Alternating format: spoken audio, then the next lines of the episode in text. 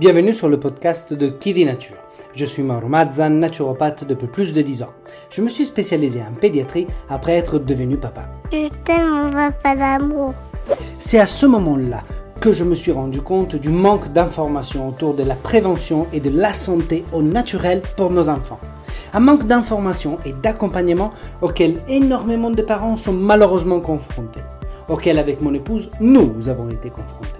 Ne vous êtes-vous jamais demandé comment soulager les coliques naturellement? Que faire en cas de RGO si mon enfant est allaité? Quel petit déjeuner tient au corps toute la matinée? Comment soutenir leur immunité? Ou encore, les allergies sont-elles une fatalité? Pourront-elles se résoudre un jour? Faut-il baisser la fièvre?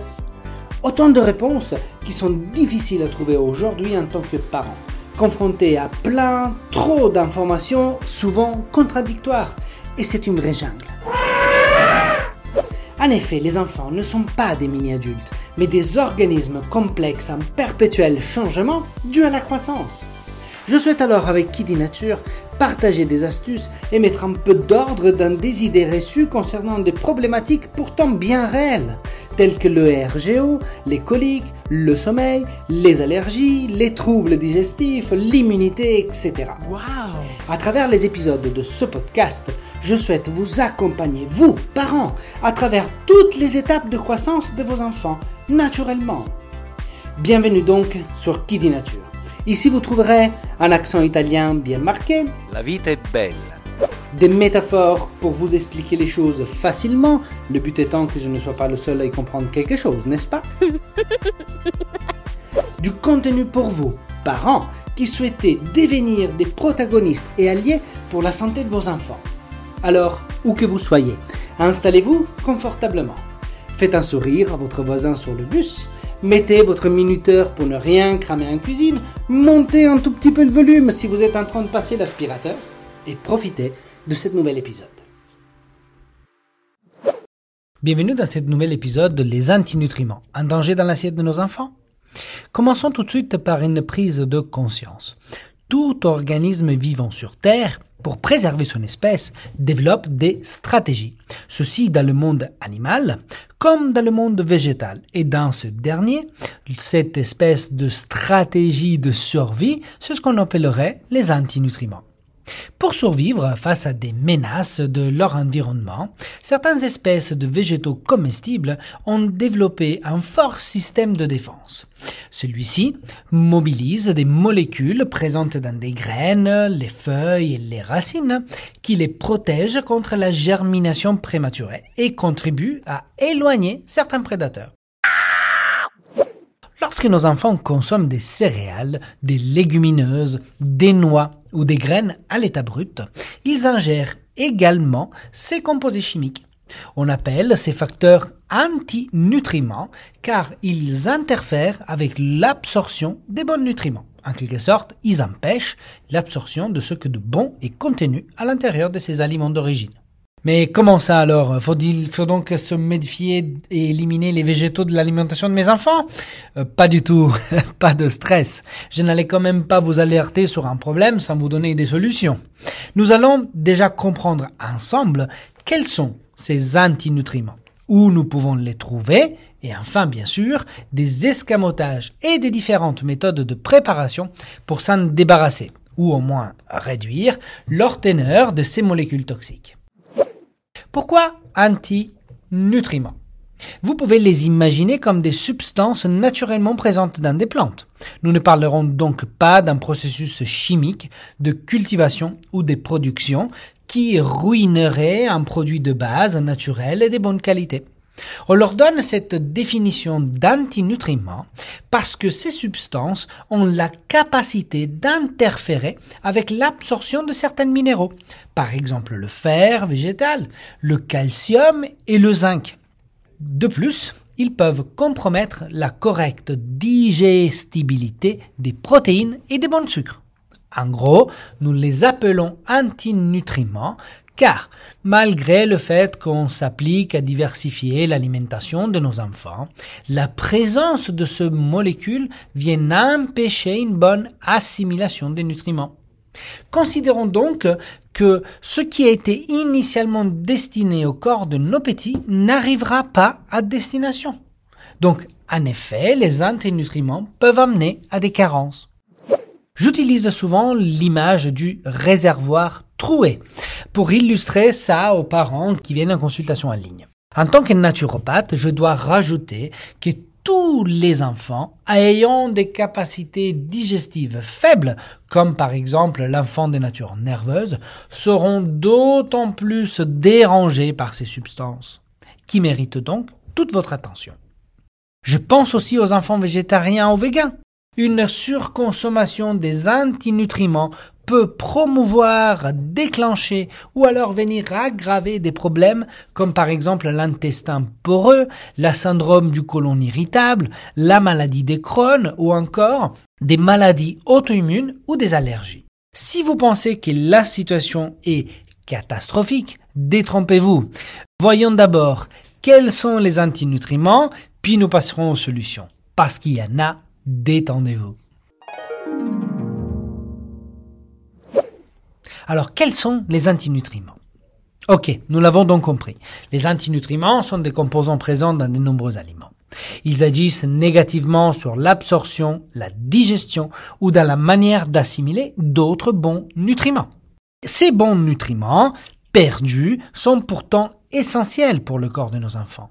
Autrement dit, le même aliment peut contenir à la fois les bons aliments ainsi que les antinutriments qui empêchent l'assimilation de ces substances saines.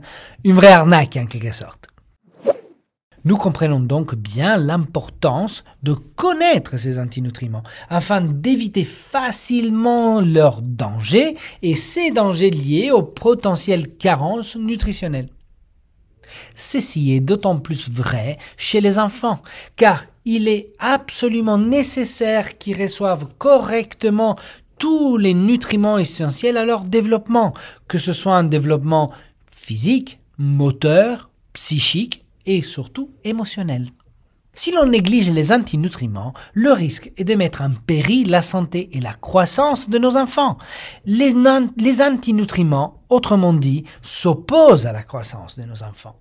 Donc, concrètement, pourquoi les antinutriments méritent-ils notre attention? Je dirais que, principalement, les antinutriments empêchent le corps des enfants d'absorber le fer d'origine végétale. Pour rappel, le fer est essentiel car il permet, entre autres, hein, le transport de l'oxygène vers toutes les parties du corps. En effet, les antinutriments sont particulièrement résistants à la dégradation enzymatique, ou alors, plus simplement, ils entravent les réactions chimiques de la digestion. La conséquence physiologique d'une mauvaise digestion est donc une mauvaise assimilation finale. Ce n'est pas le sujet d'aujourd'hui, donc je ne souhaite pas rentrer dans des détails de ce genre. Nous y reviendrons prochainement, probablement dans d'autres épisodes. Mais qui dit mauvaise assimilation dit risque de carence. Donc, pour couronner le tout, il faut savoir que les antinutriments affectent très négativement la bonne assimilation du calcium, minéral pourtant indispensable à la croissance.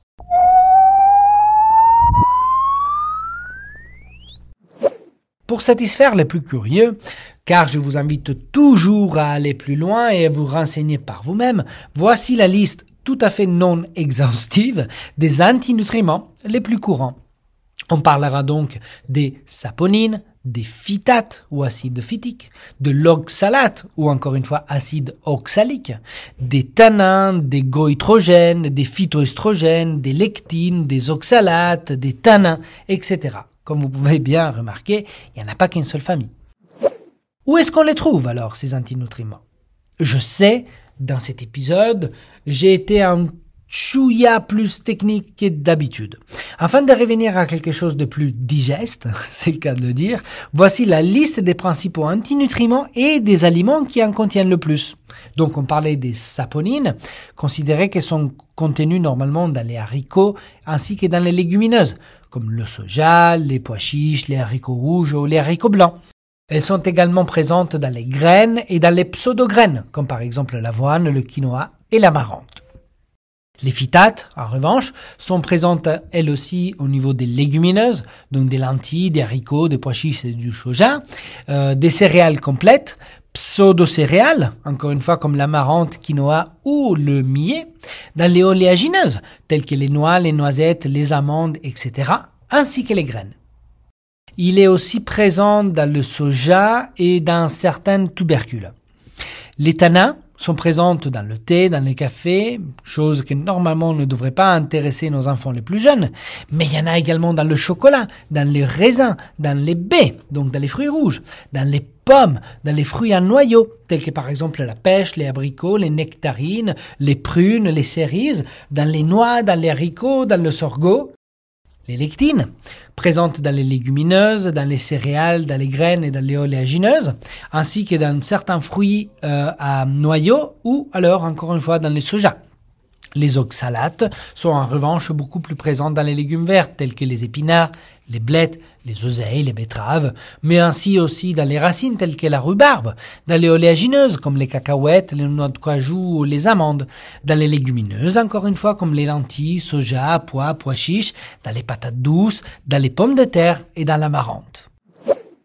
Si vous faites partie de ces familles à tendance alimentaire végétarienne et végane, vous, vous, me voyez déjà arriver avec mes grands sabots. Je suis en train de parler des principales sources de bonnes protéines pour vos enfants. Donc, ouvrez bien les oreilles, car je vais maintenant vous proposer quatre solutions pour neutraliser les antinutriments. Nous y voilà. Merci pour ceux qui ont pris le temps de tout écouter jusqu'à ici. Comme promis, après nous vous avoir un peu alerté concernant l'action négative sur la digestion et l'assimilation qui pourrait conduire à des carences, euh, voici quatre solutions pour neutraliser les antinutriments. La première, bien évidemment, c'est la cuisson. Une chaleur élevée, ce qui veut dire une ébullition et la cuisson vapeur, dégrade les antinutriments. Le temps de cuisson nécessaire dépend tout de même du type d'antinutriments, de la plante alimentaire ou de la méthode de cuisson. En augmentant en quelque sorte le temps de cuisson, on peut obtenir une énorme réduction de ces antinutriments. Deuxième méthode que j'apprécie et pratique euh, au quotidien à la maison, c'est le trempage. Cette méthode a plusieurs bienfaits. La diminution du temps de cuisson, la facilitation de la digestion et l'augmentation du taux d'absorption des minéraux. Le trempage permet également d'augmenter le taux de vitamine C et de vitamine B, euh, de carotène, de minéraux et de protéines biodisponibles.